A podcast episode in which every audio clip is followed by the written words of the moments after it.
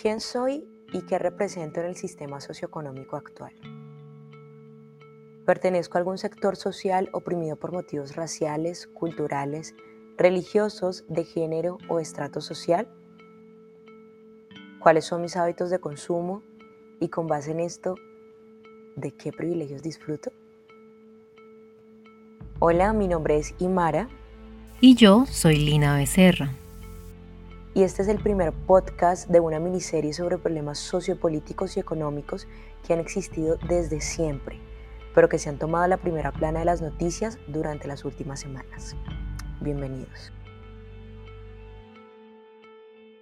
El sistema socioeconómico que nos rige se sustenta en mecánicas opresoras ya conocidas como el sexismo, el racismo, el clasismo, la discriminación por diferencias religiosas o por orientación sexual, la explotación y el uso inadecuado de los recursos.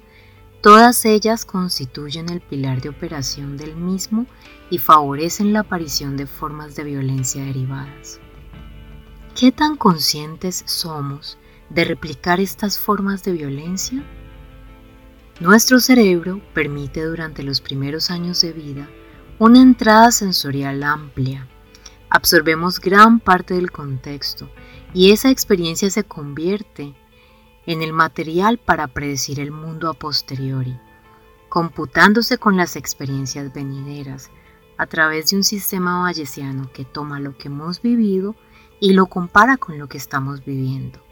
Eso quiere decir, en términos sencillos, que aprendemos a cómo comportarnos dentro del sistema aún antes de que adquiramos la conciencia mínima de su existencia o de su funcionamiento. Aprendemos, por ejemplo, a explotar en el cuerpo de la mujer cuando observamos las labores de nuestras madres o de nuestras abuelas y si es el caso de las empleadas domésticas. Muchas mujeres que no tienen por vocación dedicarse exclusivamente a labores del hogar y que pueden pertenecer en la mayoría de los casos a grupos discriminados u oprimidos. Aprendemos también a desconfiar o limitar nuestra interacción e intimidad basados en criterios como el color de la piel, el género, las creencias religiosas o la forma de vestir.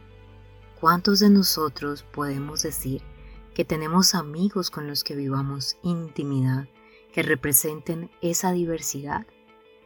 Adicionalmente, reforzamos los estereotipos que se derivan de estas características a través del humor o a través de la burla hacia lo que aparentemente es diferente a nosotros.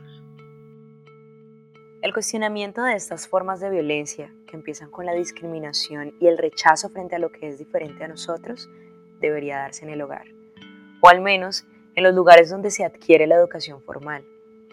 No obstante, esto no siempre ocurre, dado que de forma generalizada el sistema educativo se ha encargado de reproducir y favorecer al sistema, enseñándonos entre otras cosas que somos buenos por defecto, lo cual nos limita la autocrítica y el reconocimiento de que también podemos jugar en el papel del opresor en los modelos mencionados, el sexismo, el clasismo, el racismo, etc.